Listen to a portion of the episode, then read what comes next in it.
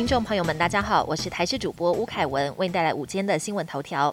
台北市士林区台北美国学校十二号晚间经传有人在社群软体上恐吓，将在校内开枪。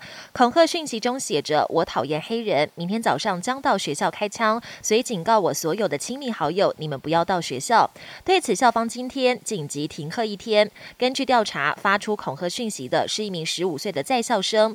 不过，这名学生表示，他的账号被人盗用，并提高告妨害电脑使用罪。台湾境外接连验到 Omicron 个案，而且都是突破性感染。台大工位学者也示警，Omicron 已经肆虐六大洲，边境管理不应该再以国家来区别，而是应该改用疫苗接种情况当做标准。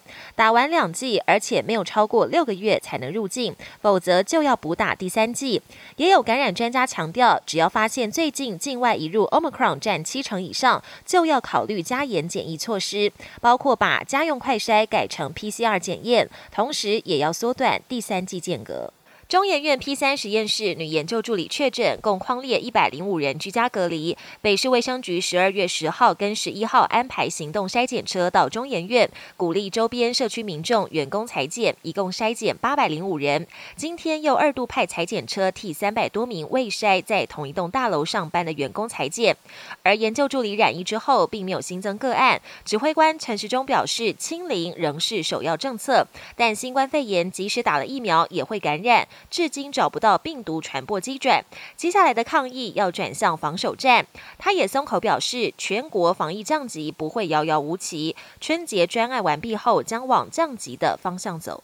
国际焦点：G7 外长会议周日在英国利物浦登场。除了关切中国的经济胁迫，也重申台海和平的重要性。除了美、英、日等 G7 既有成员，本次峰会也邀请了澳洲及南韩外长出席。英国外交大臣特拉斯在同一天发表主席国声明，他表示 G7 对中国的经济胁迫感到担忧。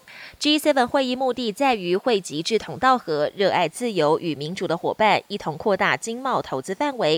声明中也再度强调台湾海峡和平稳定的重要性，而会后公报是否会再度纳入相关内容，持续引发关注。南非疫情升温，总统拉马佛沙也经传确诊。南非总统府发布声明表示，拉马佛沙十二号出席已故副总统的追悼会之后，感到身体不适，经裁剪后确认染疫，目前在开普敦自我隔离，由军方的医疗团队照顾。职权暂时移交给副总统。六十九岁的拉马佛沙已经完整接种疫苗，确诊后症状轻微，精神还有身体状况良好。但声明中并未提及拉马佛沙染上的病毒株是否为 Omicron。上个星期搭太空船抵达国际太空站的日本富豪前泽有作，在自己的影音频道上传第一支从太空发布的影片，跟大家分享此行的见闻。前泽表示想说的太多，但首先第一件要告诉大家的就是，真的有太空。从太空站望向地球，他也说地球真的很漂亮。本节新闻由台视新闻制作，感谢您的收听。更多内容请锁定台视各节新闻与台视新闻 YouTube 频道。